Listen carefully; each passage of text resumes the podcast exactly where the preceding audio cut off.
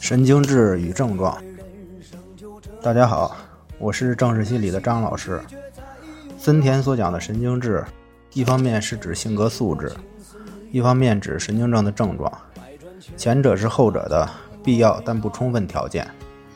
就是有神经质性格的人，并不一定会出现神经质的症状。症状与正常就是这样的关系。人们的性格气质有各种各样的。这可以理解为你对一个人的印象。神经质性格的人比较敏感，善于内省，缺乏灵活性，内心脆弱、自卑，易受外界影响。另一方面又很积极向上，追求完美，十分顽强。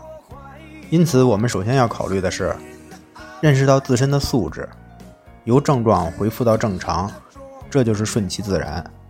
将我们的精力引向外界，建设性的生活、兴趣的和我们需要做的，就是为所当为。症状是千变万化的，但我们可以发现，本质都是担心，只是担心什么的不同。痛苦是压抑的，也可以是释放的。这里涉及第一种痛苦与第二种痛苦，前者是单纯的，后者是冲突的。冲突是求而不得，想安心时。反而强化了不安，想把东西摆放好，反而总也放不好。这是值得我们思考的。事实上，事情并不像我们想的那样完美了，其实也很平淡。对于不确定的，到时再说。对于恐惧，最好的方法就是面对。我们都是活在当下的，过去的是回忆，不能改变什么；未来的是憧憬。未必和我们想的一致，交际能力差也是自身性格的一部分，可以通过行为训练调整，但不要试图改变自己。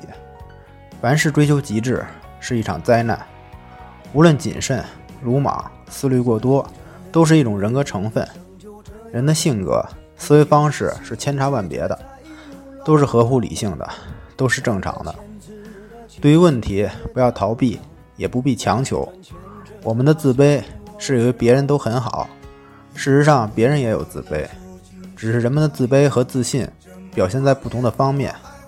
所以，我们不是要改变什么，而重点在于化解冲突。